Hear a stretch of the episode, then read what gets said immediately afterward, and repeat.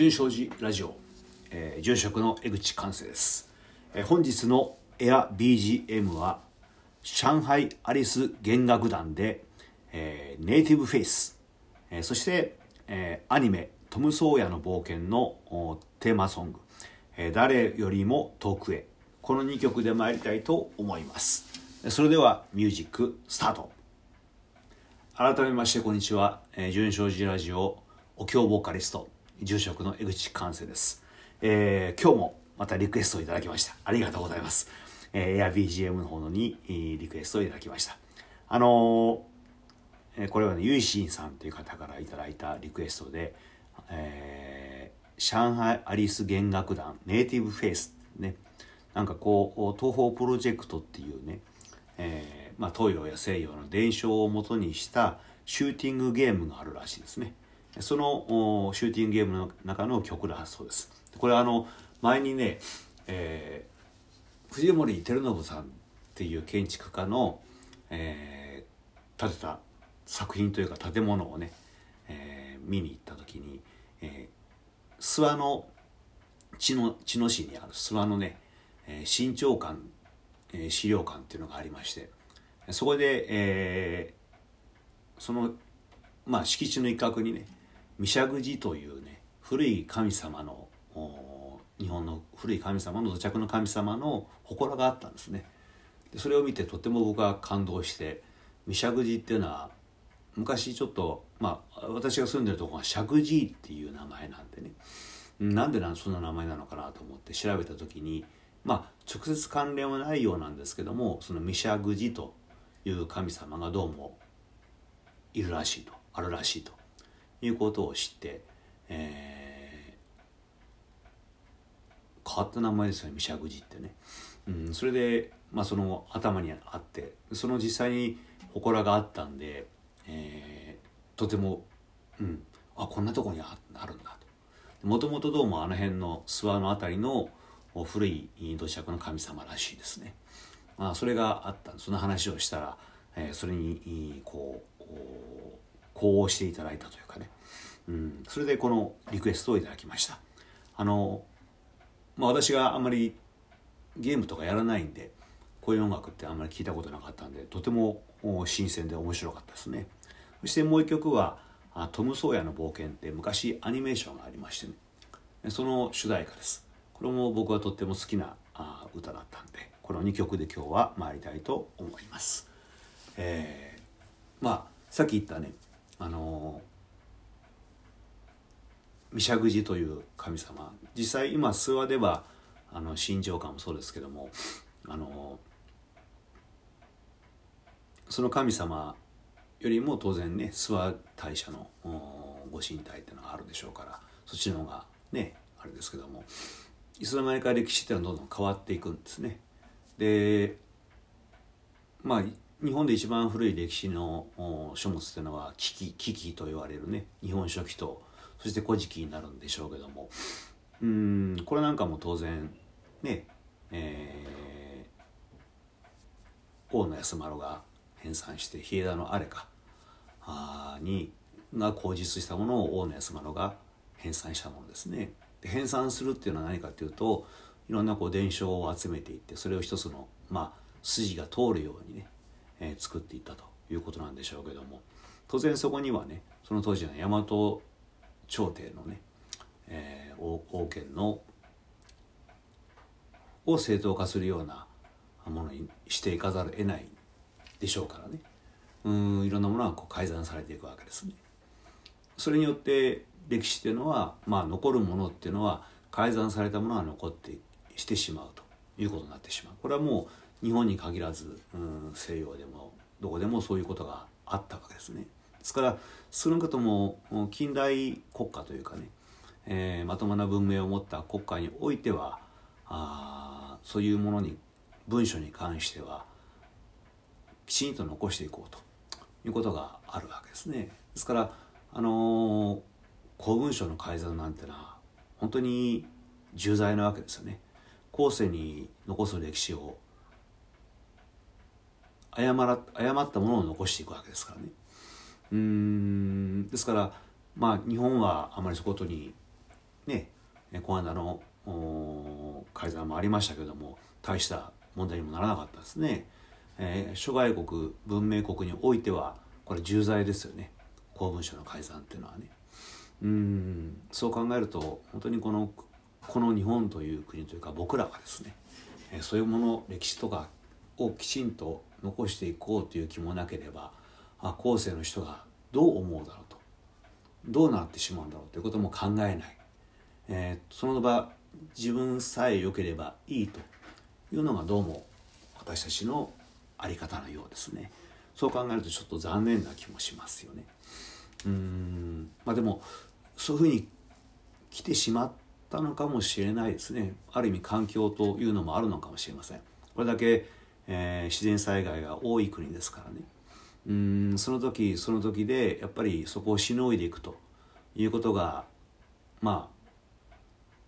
一番大事だったということもあるんでしょうね。え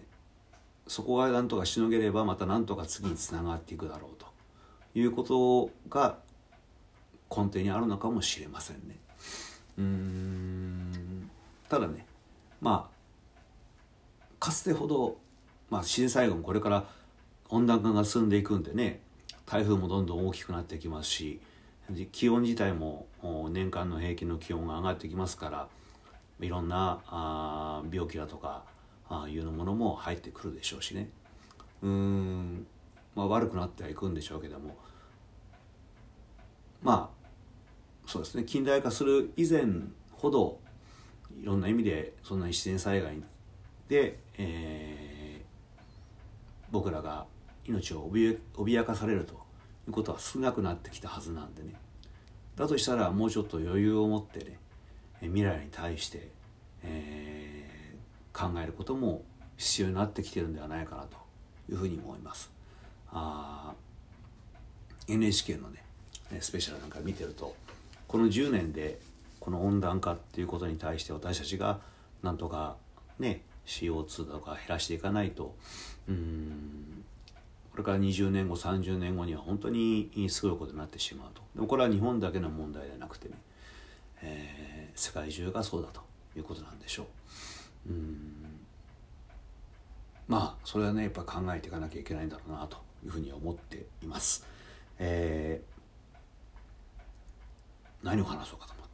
て。ね。あのもうお彼岸に入っちゃってるんですよ。でお彼岸まあ昔ほど忙しくないんですね。お彼岸とかお盆っていうと本当に、忙しくてね。うん一日何軒もこうお参りにかかってお寺でもお参りがありましたしね。今そういうことが少なくなってきています。特にこのコロナになってからはね少なくなってしまったわけですね。うん、まあ、習慣なんでしょうね、えー、習慣がこう変わっていくということなのかもしれません、えー、習慣といえばねこのところずっと気になってるのはなんて慣習というか常識というかねそういうものですね、えー、今回のコロナ去年からのコロナの騒動でね